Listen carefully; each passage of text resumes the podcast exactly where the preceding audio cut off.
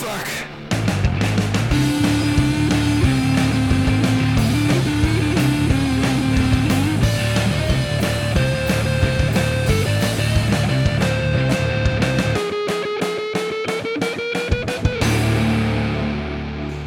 Salut tout le monde, bienvenue dans Rocktogone, je suis Max. Et je suis Stéphane. Rocktogone, c'est la liste ultime des meilleurs albums qui font du bruit de 1970 à 2020. Chaque semaine, une année en jeu et deux albums pour la représenter. À la fin, un seul gagnant et un seul perdant. Cette semaine, direction 1980, importance historique Stéphane Boulay 1980. Euh, importance historique de 1980, bah, c'est deux années avant 1982. Ah mais non, c'est l'année de ma naissance Ah voilà, bon, on aurait pu s'en passer quoi. 1er janvier 80 à 19h précisément, je te livre officiellement l'origine story de ce podcast. C'est beau. Tu, faisais quoi toi le, le 1er janvier 1980, Stéphane Boulet? Je n'étais pas né, mon cher. Eh bah oui, donc tu me dois le respect. Oula. Allez, euh, on va commencer par annoncer le gagnant de cet épisode 41 du Rocktogone. Déjà 41 épisodes, c'est fou ça. C'est vrai, le temps Mm, passe vite. mm. Euh, 17 Seconds des The Cure. Stéphane, pourquoi ce consensus euh, sur cet album?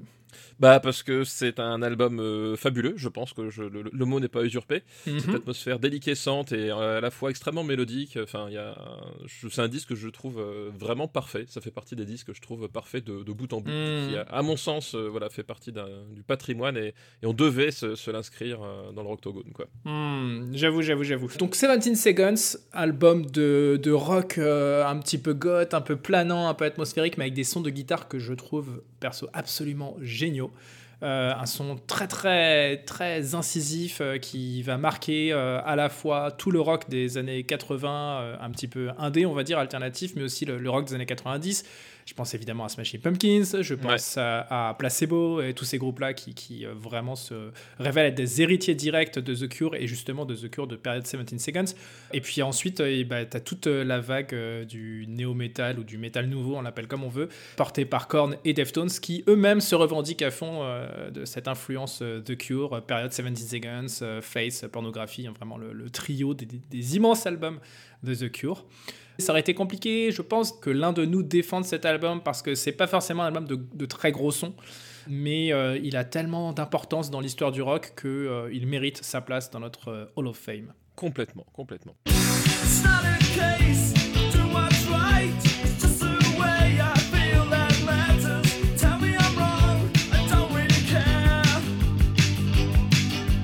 Alors, mention très bien, mais malheureusement ici, hein, les mentions très bien, bah, c'est pas assez. Nous, on veut des mentions parfaites. Euh, Back in Black, l'album, et la chanson aussi, Back Et la Black, chanson, tout à fait. de ACDC. Oui, oui. Euh, bon, bah, Black in Black, quoi. Back in Black, bah oui, bah, je pense que tout le monde a, connaît Back in Black, Bien au sûr. moins la chanson, voilà. Bien sûr. Ça, ça fait partie des, des choses qui, ont, qui ont habité le paysage rock euh, d'un peu tout le monde.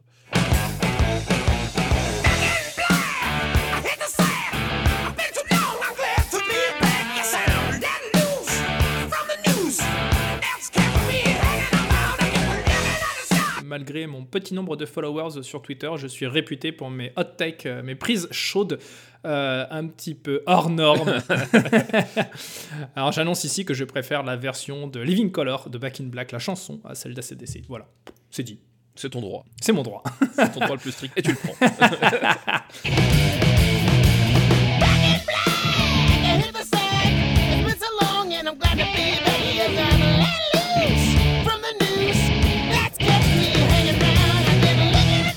1980, c'est aussi Queen avec The Game. On aurait pu Ouais. tenter une seconde affiche Queen versus ACDC, Stéphane, avec évidemment l'un des deux albums euh, qui aurait encore mordu la poussière. Exactement, on aurait pu tenter, mais bon, voilà, écoute.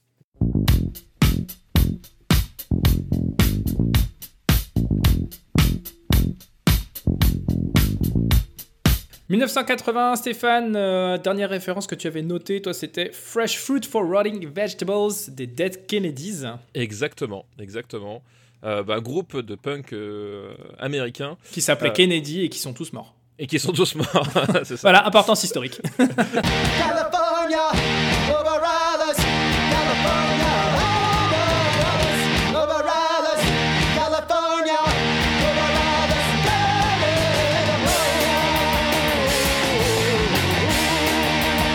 rock californien, même de, de San Francisco pour être tout à fait précis. Ouais. Voilà, avec euh, un son extrêmement incisif Mhm. et évidemment une portée euh, politique euh, complètement assumée. hein.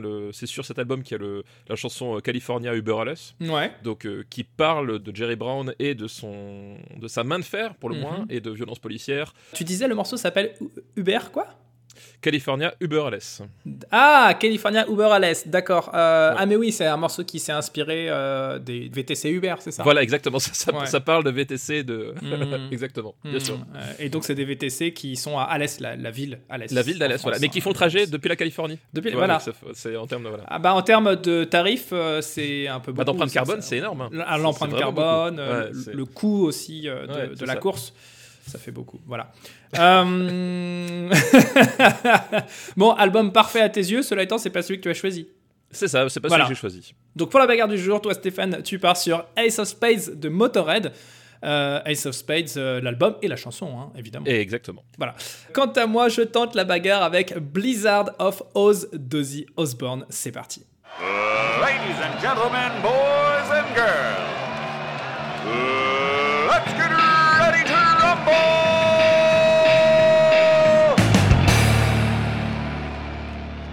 Bien belle intro comme on sait les faire. Ah voilà, voilà. pas du tout de digression. C'est ce qu'il y a de mieux hein, chez nous, les intros. Voilà, et, et je pense que ce que, c'est ce que les gens préfèrent parce qu'il y a une vraie, une vraie précision et une vraie, voilà, une vraie Mhm, recherche documentaire dedans. Voilà, je pense que c'est ça qu'ils apprécient. Je suis à peu près euh, certain, Stéphane, que si euh, on faisait des montages euh, génériques, intro et générique post-générique, c'est-à-dire euh, ça prendrait à peu près 2-3 minutes par épisode, on, aurait beaucoup plus euh, d'auditeurs et d'auditrices. Oui, je pense aussi, exactement. Ouais, on, pourrait, cr- on pourrait faire des versions alternatives, des Director's Cut, mais beaucoup plus courtes. Ouais, c'est ça, exactement. C'est dans l'autre sens. Premier point, notre premier critère pour trancher entre nos deux albums du jour, dont je rappelle qu'il s'agit de Ace of Space de Motorhead et de Blizzard of Oz d'Ozzy Osbourne, c'est la qualité de la prod et de l'interprétation. Stéphane, la qualité de la production, euh, je, je- vas-y, vas-y.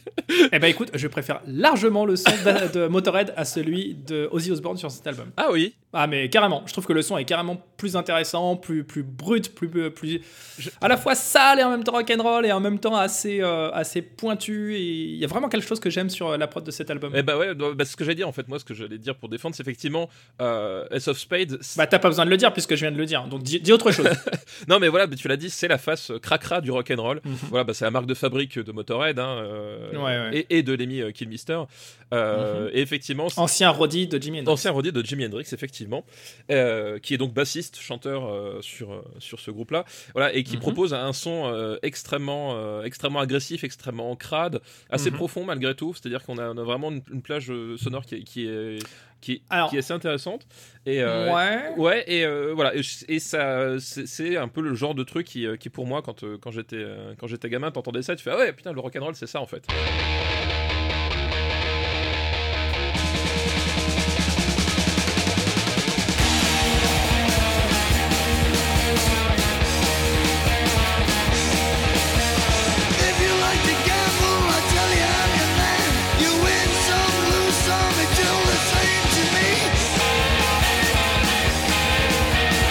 Parle de production et d'interprétation. L'interprétation de Ace of Spades est, est assez, euh, assez clean en fait. Il y a un super batteur, il y a un super guitariste. Euh, Lemmy, euh, il jouait quand même de façon très très carrée, même s'il avait une approche de la basse un peu, euh, un peu cradingue. Il avait quand même un pur sens du rythme et, et ça s'entend. Moi je trouve au contraire que ça manque vraiment de profondeur dans le bas du spectre parce que tout simplement, bah, Lemmy a ce son presque guitare, d'une guitare saturée, Ouais, c'est sale. dire, ouais. Plus qu'un son de basse à proprement parler. Euh, donc euh, voilà, de ce côté-là, moi je suis un petit peu moins convaincu que toi, mais euh, j'avoue que je préfère le son de of Spades à celui de, de Blizzard of Oz qui a pris un petit coup dur.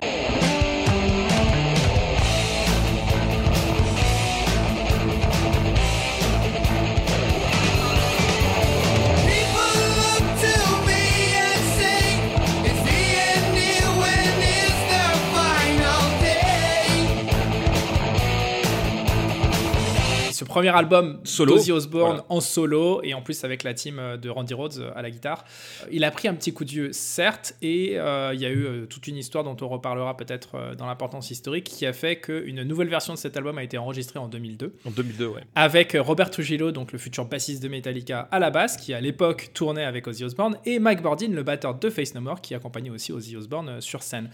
Donc euh, il y a deux versions de cet album. Évidemment que la version de 2002 est géniale en termes de production. Évidemment que la version de 1980, je, je la trouve un peu cheap. Bah ouais, en fait, Blizzard of Oz, en fait, c'est un peu la matrice justement du rock metal euh, très calibré euh, FM en fait. C'est-à-dire que c'est c'est Mm. vraiment le son que tu vas entendre vraiment sur, sur les, les- vraiment les radios grand public. C'est très, très aseptisé en fait comme son, c'est assez étrange. Euh, Et c'est vrai que ça fait, ça fait assez daté. C'est vrai que ça fait assez Ouais. daté. Donc euh, là, euh, voilà, je suis euh, complètement pour te laisser le point, je t'avoue. Eh bien écoute, je, je le prends, ma foi. Ça sert à- non, mais ça sert à rien d'épiloguer sans s'étendre sur ce point-là parce que vraiment, on, on est d'accord que quand tu mets côte à côte en 2020 ces deux albums, pour moi, il n'y a, pas de, de débat possible Ouais, ouais. en fait. Le son de, de Ace of Spades est beaucoup plus. Finalement, est beaucoup plus actuel. En fait, il était, il était peut-être plus avant-gardiste euh, à l'époque et aujourd'hui, il a beaucoup plus de sens. Tout à fait.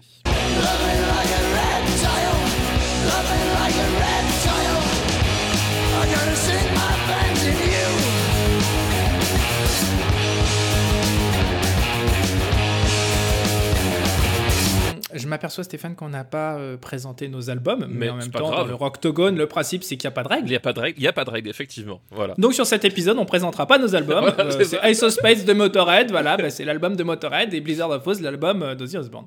Voilà. Je propose qu'on enchaîne. Bah oui, oui, non, mais j'a- j'attendais que t'enchaînes. Hein. Fait, tu vois, moi, je, voilà, je suis, euh, je suis discipliné, moi, tu sais, moi, je.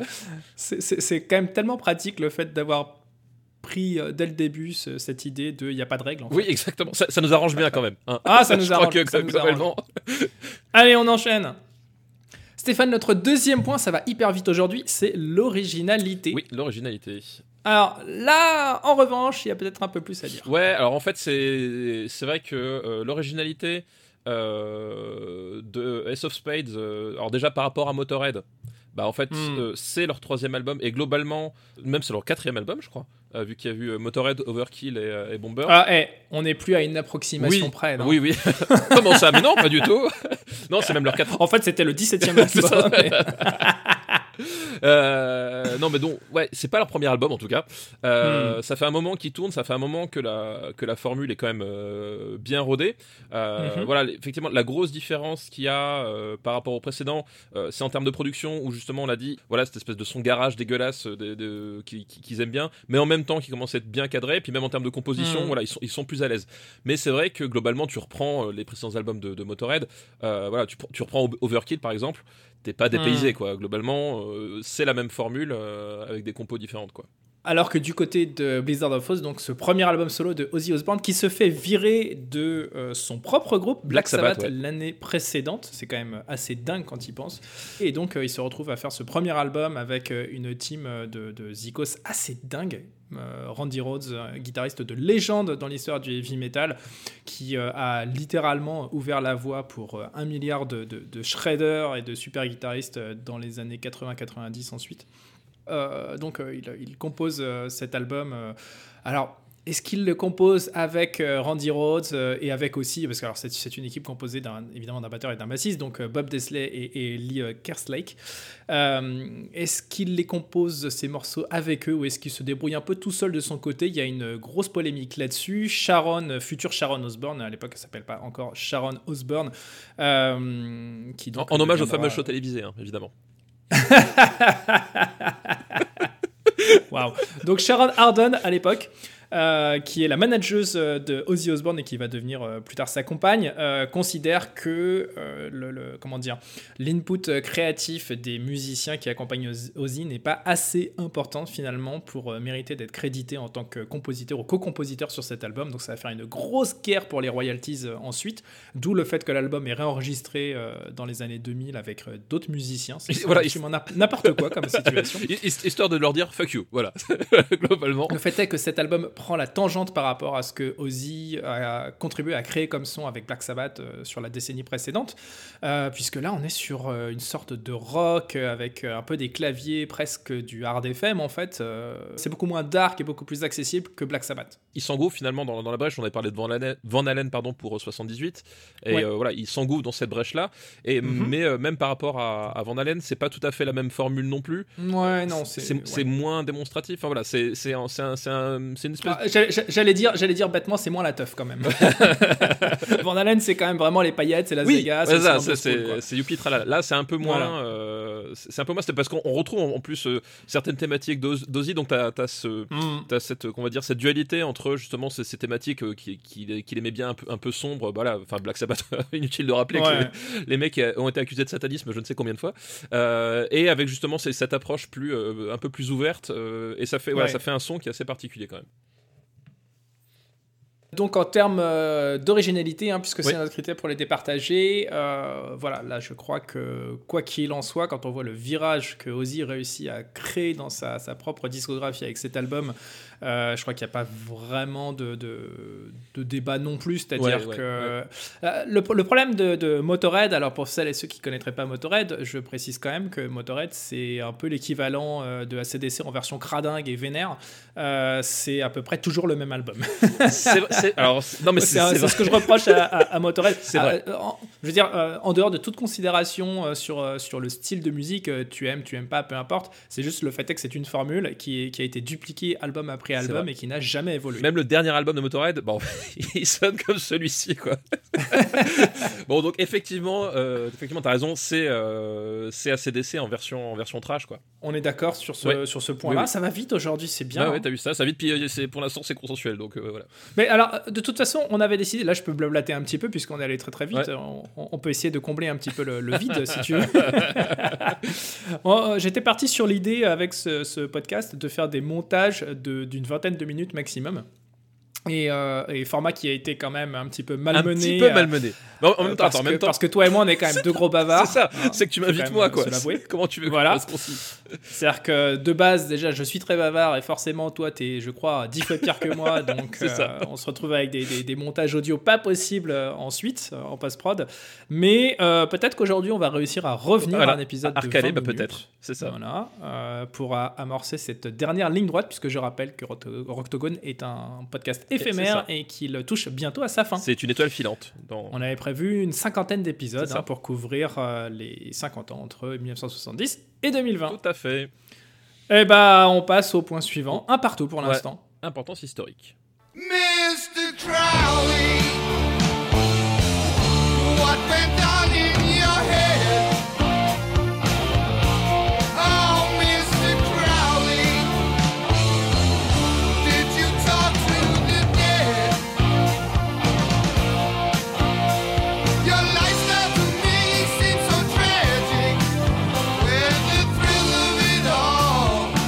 L'importance historique, Stéphane.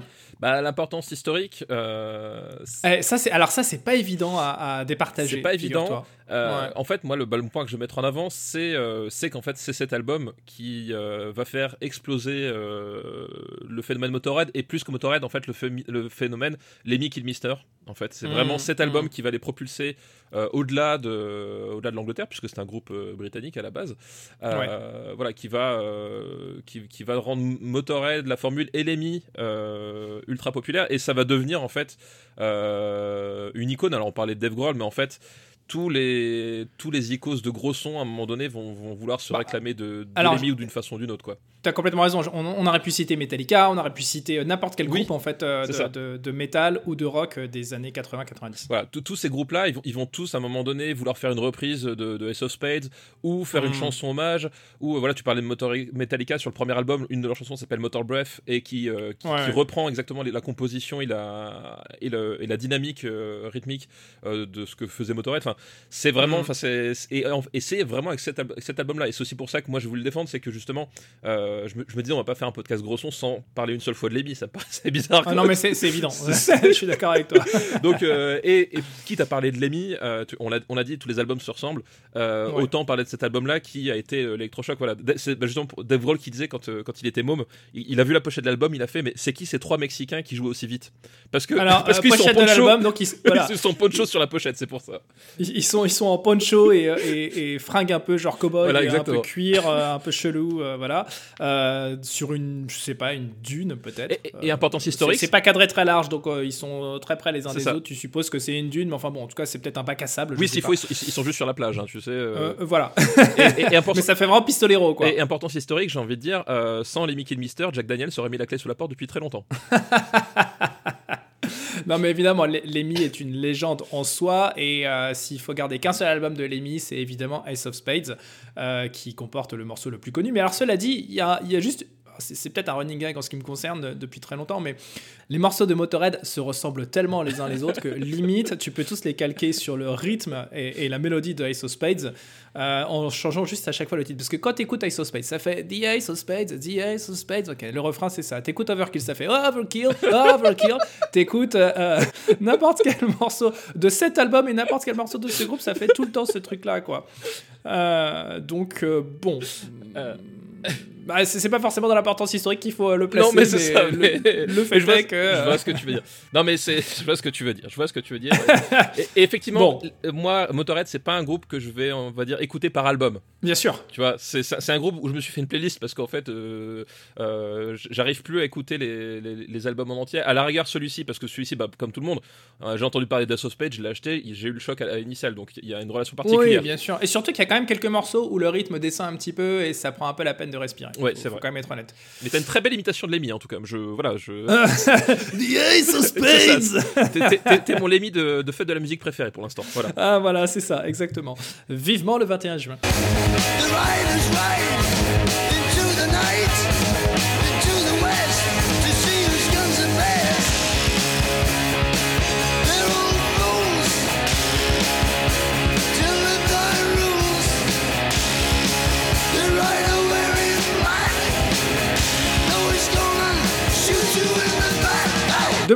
côté, l'importance historique. Alors, le premier album d'Ozzy Osbourne, déjà en soi, c'est énorme. Ça crée la légende d'Ozzy Osbourne bien au-delà de Black Sabbath, puisque Black Sabbath était un groupe. Là, aujourd'hui, euh, en 1980, ça y est, on est en septembre 80, Ozzy devient un nom à part entière, va même devenir après une marque avec son, son, reality show euh, sur, son reality show sur MTV.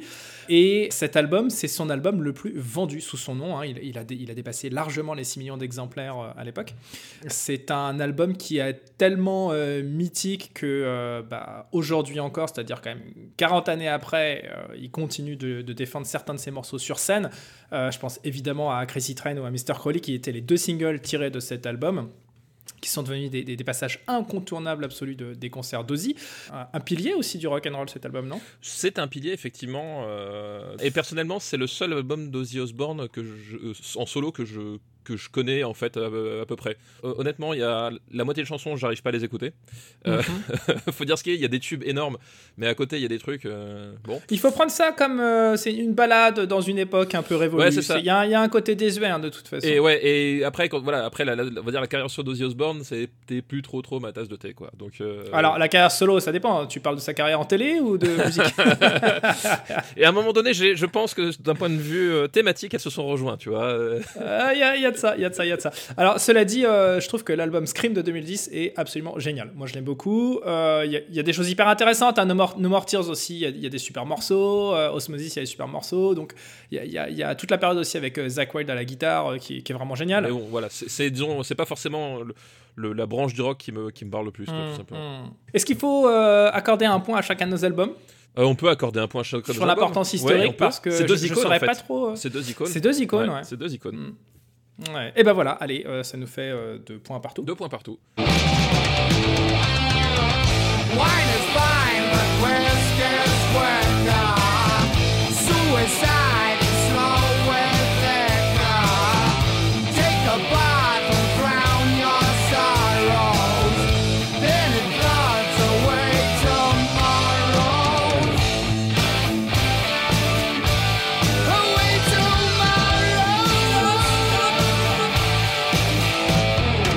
pour une fois, on va utiliser le bonus gros son pour ça. les départager.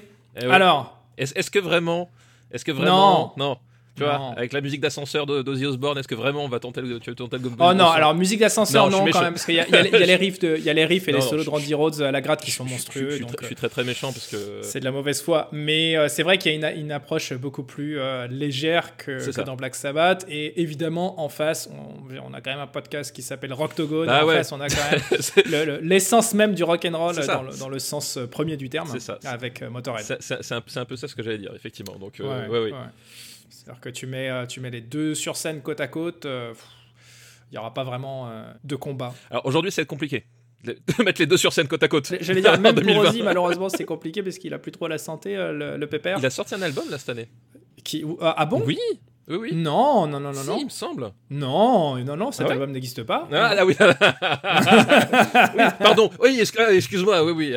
non, non, le, ah non, le dernier, c'est 2010. Hein, euh, ou 2013, si tu veux considérer que c'est l'album de Black Sabbath, mais euh, il a rien fait depuis. Hein. D'accord.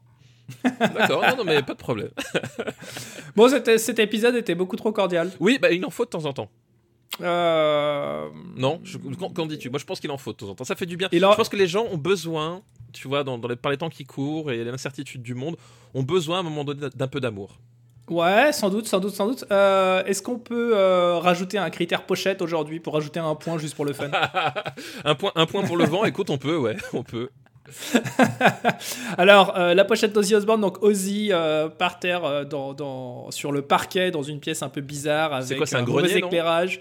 C'est ouais, je pense que c'est un grenier en fait. C'est un grenier. Il a un crucifix d'une main, dans une main, et, et à côté de lui, il y a, un- il y a, un crâne qui est posé au sol. Enfin bon, le truc, l'imagerie un peu mystico, religieuse, Voilà, et en même temps glauque et un petit peu. Il y a un côté un peu comment dire. Et en même, et en même temps, et en même temps, c'est euh, vu le setup lumière qui est utilisé, il y a quand même une, un- une patine extrêmement, euh, extrêmement propre, extrêmement euh, photo de mode aussi quand même. hein.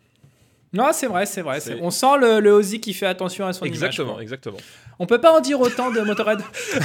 oui, parce que là, voilà, euh, autant effectivement, j'ai dit Osborne patine un peu mode. C'est vrai qu'en fait, la, la- la photo est, euh, tu, tu vois, elle est extrêmement travaillée en termes, Ouais, en termes de lumière, de tout ce que tu veux. Tout est très très travaillé, tout est vraiment très à sa place. La composition aussi. Alors qu'effectivement, Mm. Motorhead en face, tu sens qu'ils ont demandé aux petits cousins de prendre un appareil photo et de les prendre sur la plage, quoi. Et, euh, Mm. et la photo n'est pas très très belle. La pochette, elle est restée iconique parce qu'elle est drôle, parce que voilà, c'est- les trois Elle types. est drôle. Voilà, c'est les trois types avec leur, leur poncho et leur, leur veste en cuir. euh, euh, voilà, les trois Mexicains de Dave Grohl. Mais en fait, la, la pochette est moche, quoi. je crois que. J'aime bien le côté c'est trois Mexicains alors que bon, on sait bien que c'est trois Anglais. Park, c'est trois anglais, exactement. Voilà. Bah disons que je mettrais plutôt celle de d'Ozzy si je devais l'encadrer sur ça. un mur dans, dans une salle de musique, je mettrais celle d'Ozzy, mais c'est vrai que celle de Motorhead est tellement drôle. Il y, a- y a un côté, en fait, si, si je devais composer simplement pour, pour le souci esthétique, je mettrais celle d'Ozzy. Euh, Mm. Après, pour l'attachement qu'on peut porter à, à ce qu'il y a au-delà de la pochette, parce qu'on a tous affiché des posters de, de films moches dans notre chambre, alors que. Parce, qu'on aimait bien, bien le film, on l'a tous fait. Bah écoute, attends, eh, eh, bah, alors tu sais quoi, je, je te- je t'interromps tout de suite pour t'annoncer que euh, quand j'avais 9 ans, j'avais un poster de Iron Maiden dans ma chambre. Ah, mais voilà, mais c'est à cette époque-là qu'il fallait qu'on fasse le podcast. on va retourner, je vais retourner dans le passé. J'avais le poster de. euh, c'est quoi déjà euh, Str- Stranger. in a Strange Land. Attends, c'est quoi déjà? Comment il s'appelle l'album? Stranger in a Strange Land? c'est ça, Stranger Stranger in a Strange in Land. a Strange Land. Euh, voilà, et je ne sais pas pourquoi j'avais ce poster. Celui avec que le. je celui trouvais cool. Où il est dans un bar avec. euh, Oui. C'est ça, ouais. Ok. Ouais, ouais. Et, et, euh, une personne de, de, de confession évangéliste et un jour est, est rentrée. c'est c'est une amie de la famille qui est rentrée dans ma chambre, qui a vu ce poster et qui a dit à ma maman il faut absolument que tu le décroches tout de suite parce que le diable va rentrer par ce poster. Et, et quelque part, elle C'est une pas vraie histoire, je, je- je ne m'étonne pas du tout, c'est une vraie histoire. bah, ça a marché puisque je n'ai jamais écouté Iron Maiden après. Donc, ouais, voilà, bah voilà, c'est comme, ouais, comme quoi, hein. exactement. La vie, ça tient peu de choses. hein. ça tient à peu de choses. Et bien voilà, l'album de Grosso de 1980, c'est donc Ace of Spades de Motorhead. Ouais. Ça me fait rire. Honnêtement, ça me fait rire. Eh ben, Voilà, écoute, euh, je, je- mais je suis je- content je- que ça te fasse rire. Moi, moi quand t'es heureux, je suis heureux, tu vois. Voilà, c'est ça. Comme toujours, retrouvez notre playlist Spotify et Deezer augmentée chaque semaine de deux titres tirés des albums que nous venons de défendre. Mais comme cette semaine, c'est consensus, on doit choisir aussi un titre de The Cure, l'album 17 Seconds. Stéphane, qu'est-ce qu'on choisit? Ben, 17 Seconds, euh, j'aurais été tenté de te dire, bon, on peut choisir toutes les chansons, hein.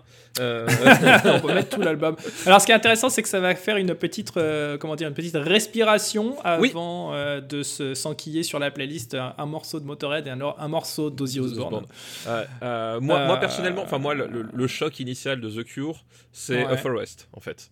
Euh, Bah moi aussi, hein, c'est le premier morceau de The Cure que j'ai vraiment écouté en fait. c'est enfin je trouve cette chanson extraordinaire voilà Ouais. cette ligne de basse euh, complètement folle euh, la Mm. rythmique qui arrive puis cette atmosphère enfin voilà ce, enfin en plus moi qui qui était euh, qui, qui- est toujours fan de, de films d'horreur enfin y avait quand j'ai écouté la première fois j'avais ce sentiment d'être plongé dans le Mm. dans ce cinéma que j'aimais quoi donc euh, Alors, est-ce que ça te fait euh, ça te fait ça toi aussi le, tu sais, le principe des images mentales, c'est que tu entends un son où on te dit quelque chose et tout de suite tu as une image qui apparaît en tête. Moi, à chaque fois que j'entends un morceau de cet album et en particulier Forest Ouais. évidemment, Euh, je sais qu'il n'y a pas de, nécessairement de corrélation directe avec l'une de ces chansons, puisque ça fait pas référence à une chanson de cet album et d'un autre album, mais je pense évidemment tout le temps à Didier Bourdon qui est en train de faire euh, Robert Smith. Ah oui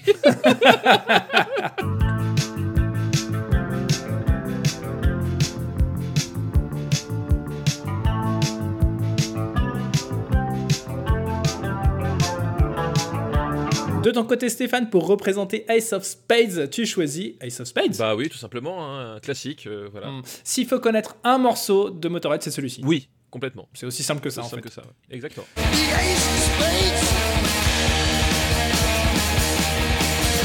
Quant à moi, pour représenter Blizzard of Oz, je choisis Crazy Train. Alors j'ai hésité, il y avait plusieurs morceaux que je trouve cool sur cet album, mais c'est vrai que Crazy Train, il a quand même euh, bah, un côté un petit peu facile, euh, immédiat, accès, accessible, et puis euh, il est iconique aussi pour Oui, la ouais, carrière à d'Ozzy. Donc euh, voilà, c'est le son Ozzy en solo, Crazy Train. Quoi. Complètement, complètement.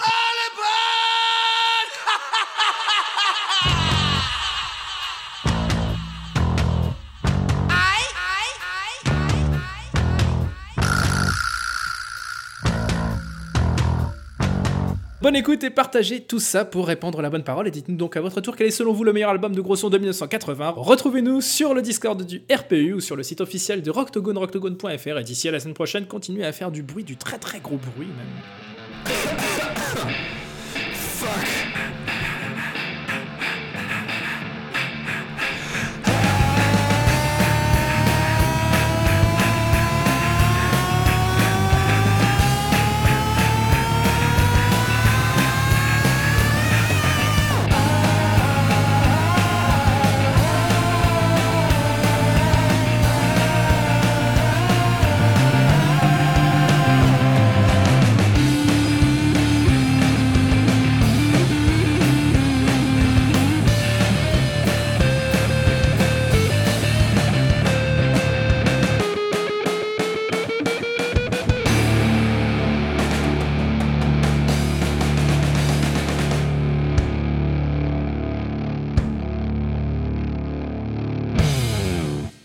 Disait Jack Nicholson, euh, you can't handle the truth. Donc c'est pas le fils de Nicole Appleton des All Saints? Non. Ni- Nicholson. Ça n'a rien à voir. Non, ok. Euh, All Saints, importance historique, Euh. une, une chaîne de magasins de vêtements. voilà. Ah oui, d'accord. Euh, on y va? On y va, on est parti. Je crois que là, on est, on est chaud. On est chaud. Une production RPU.